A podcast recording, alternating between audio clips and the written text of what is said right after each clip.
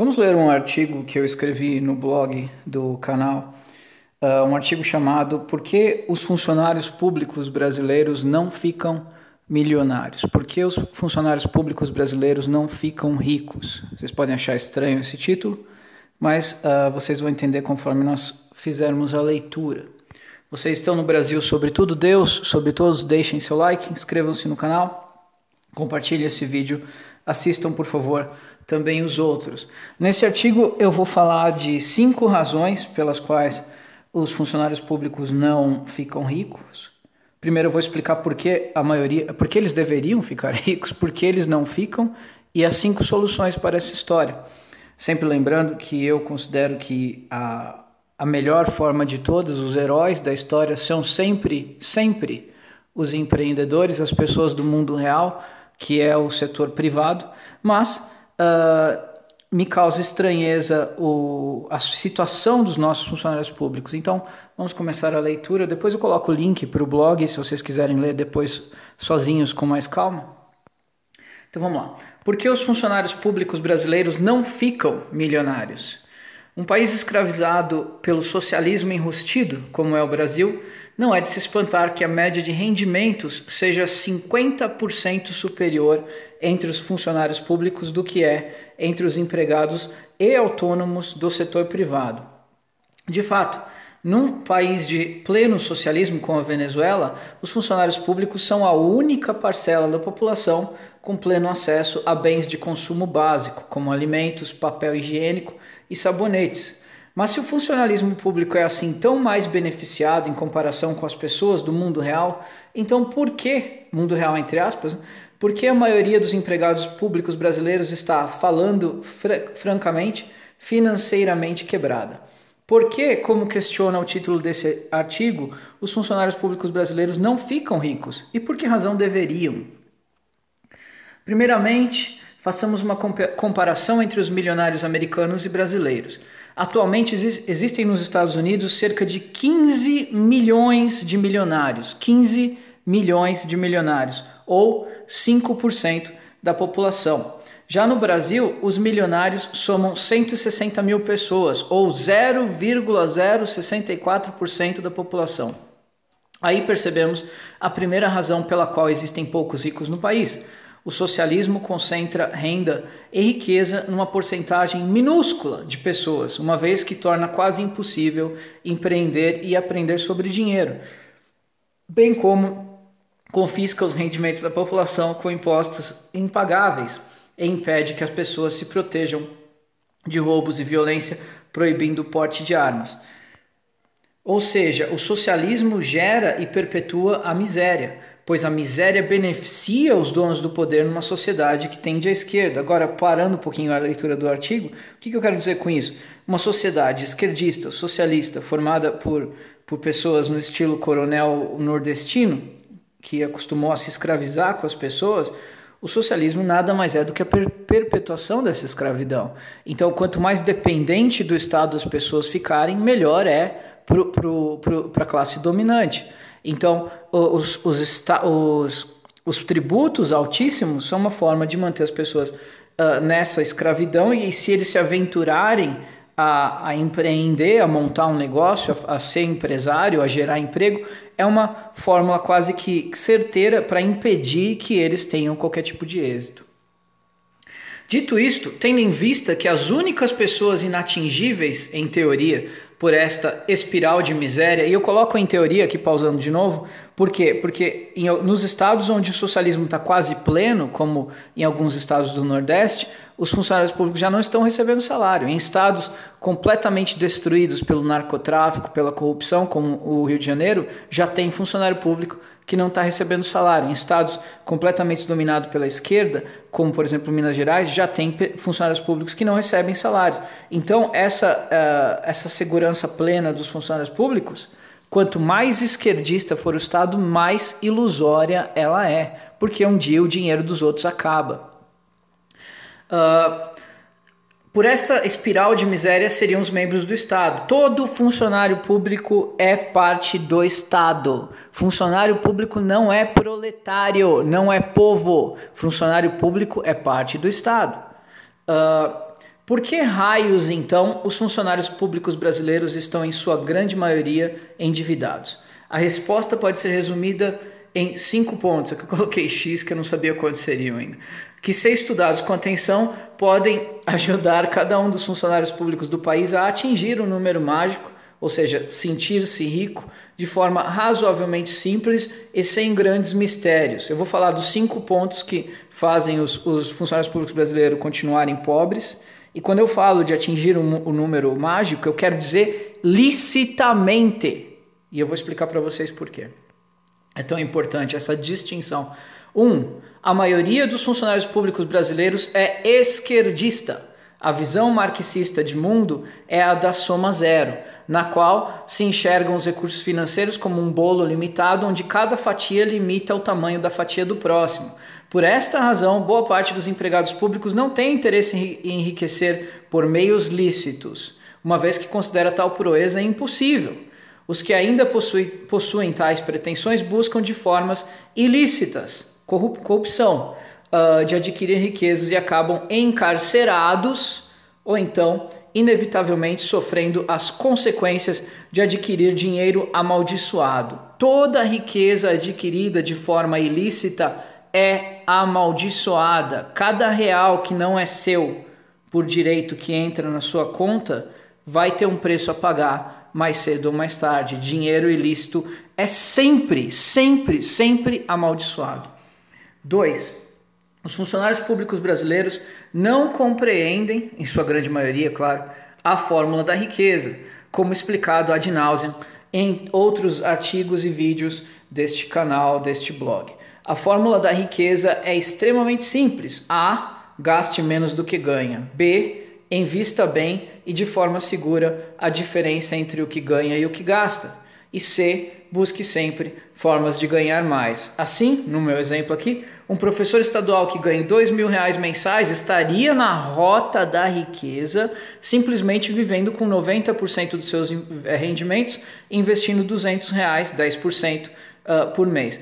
É, o que, que, eu quero dizer? A cada mês que ele fizesse isso, ele estaria 200 reais mais rico. Isso aí é inevitável. Porque além dele não estar tá gastando mais do que ganha, ele estava se tornando 200 reais mais rico. Ah, 200 reais é pouco. Sim, mas ele já estaria na rota da riqueza. É uma estrada longa, mas ele já está na rota certa. Por quê? Cada real que você consegue gastar menos do que você ganha, já é um real que, em teoria, vai compor uh, o montante uh, que um dia você vai chamar de riqueza.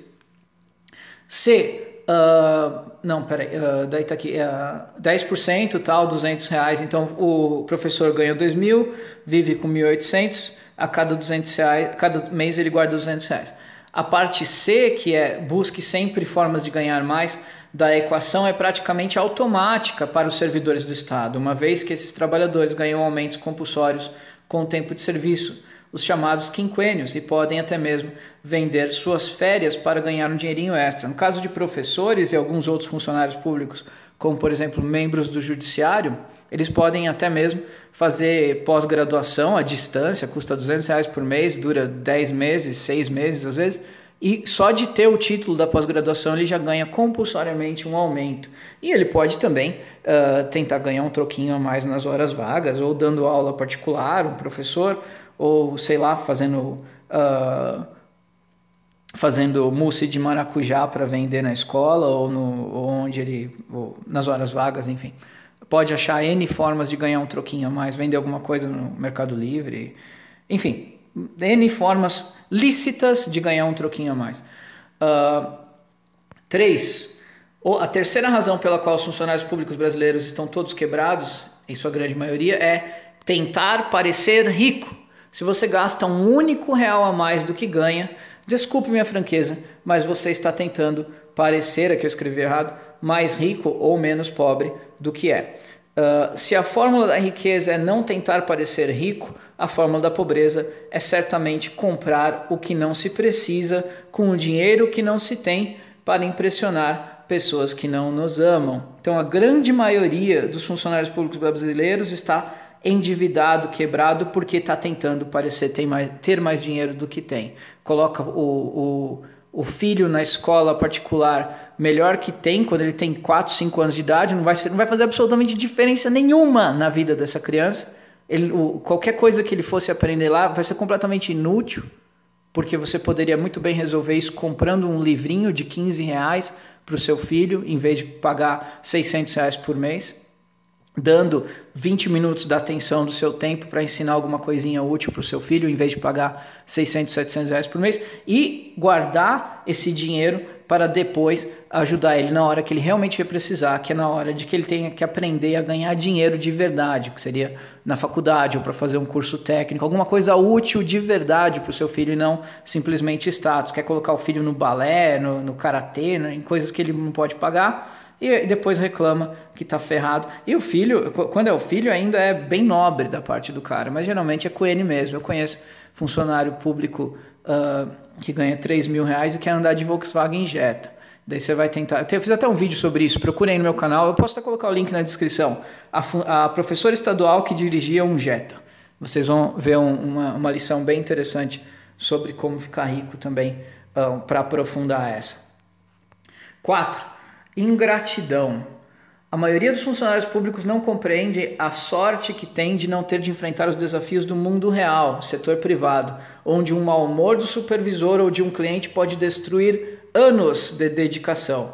Poucos são os que agradecem a Deus em suas orações pelo trabalho, ou mesmo que ficam um único dia sem reclamar sobre os seus supostos salários de fome. Lembro-me horrorizado de ouvir uma professora estadual com boas roupas, celular e dirigindo um Volkswagen Jetta me dizer, entre aspas, o Estado finge que me paga e eu finjo que ensino. A gratidão é um dos segredos da prosperidade. Seja você cristão ou ateu, é provável que perceba que uma atitude de gratidão sobre algo direciona o foco e as circunstâncias para que mais e mais eventos da mesma natureza uh, aconteçam. Aquilo no que focamos se expande.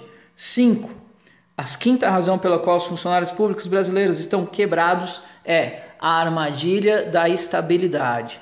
A estabilidade e a certeza do salário caindo na conta no dia exato faz com que os servidores contraiam dívidas e parcelamentos absolutamente insanos, absolutamente insanos e francamente impagáveis. Em pouco tempo, as contas desses funcionários saem completamente fora do controle e não existe a menor possibilidade de se poupar ou investir um único, um único real. Conclusão a solução.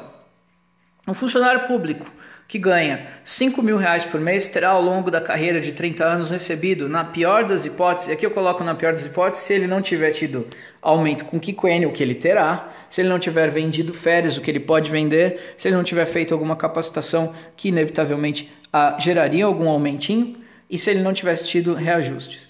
Então, na pior das hipóteses, esse funcionário de 5 mil reais teria ganho 1,8 milhões de reais. 5 mil vezes 12 vezes 30 é igual a 1,8 milhões. Sem juro nenhum. É só o que ele ganhou em, em dinheiro todo mês caindo na conta dele.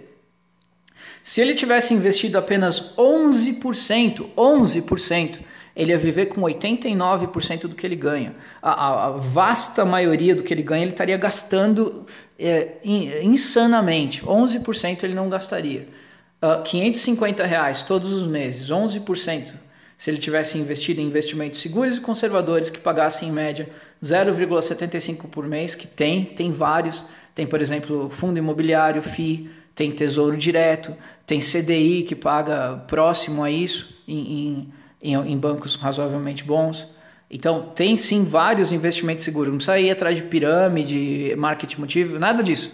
Tem investimentos absolutamente conservadores e seguros em bancos comerciais, em corretoras de alta qualidade que pagam perto disso ou mais.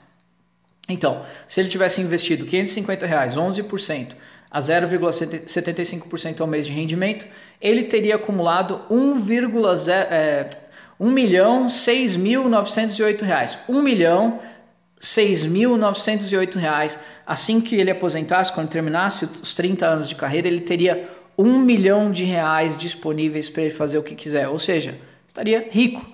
Ah, mas um milhão em 30 anos não vale nada. Vale muito mais do que zero. Vale muito mais do que dever 30 mil reais. Vale muito mais do que estar no cheque especial. Tenho certeza que o seu eu futuro ficaria muito satisfeito de ter um milhão de reais na conta, eh, seja qual for a circunstância dele, porque a maioria dos funcionários públicos, eh, em vez de ter um milhão que, ai, mas não vale nada, vai estar endividado em 50, 60 mil reais.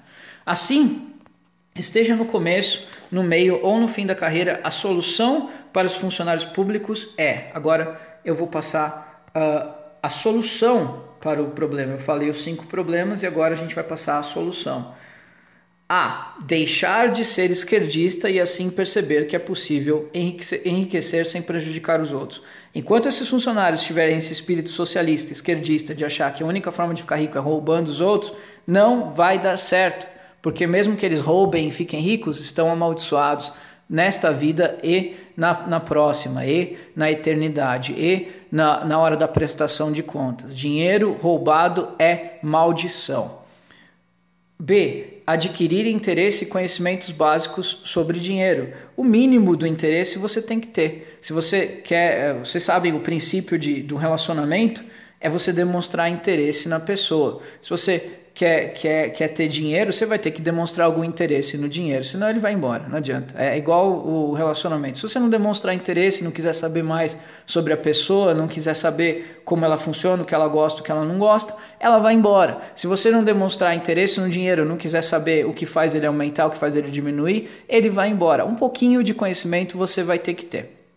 C parar imediatamente de gastar tudo ou mais do que tudo do que ganha. Viver sempre um degrau abaixo do máximo possível, poupar e investir a diferença. Segredo, funcionário público ficar rico é se ele tem dinheiro para pagar mil reais de aluguel, ele vai morar numa casa de 750 reais de aluguel. Ah, mas vai ser ruim a casa, vai ser pior do que a de mil, vai ser, vai ser melhor do que a de 500.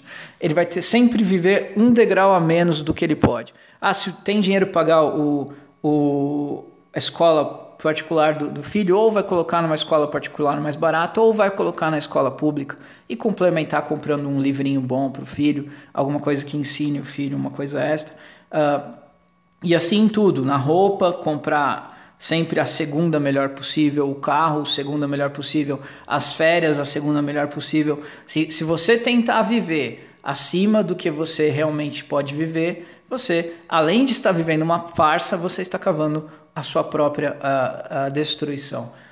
Uh, D. Não, perdão. viver sempre um degrau abaixo do máximo possível, poupar e investir a diferença. D. ser grato, agradecer pelo trabalho, entender as bênçãos, a sorte e a boa fortuna que tem. Parar de reclamar uma, uma solução muito simples de melhorar a sua vida é parar de reclamar da vida. É uma solução que em coisa de 30 dias a sua vida se transforma você parar de ficar reclamando.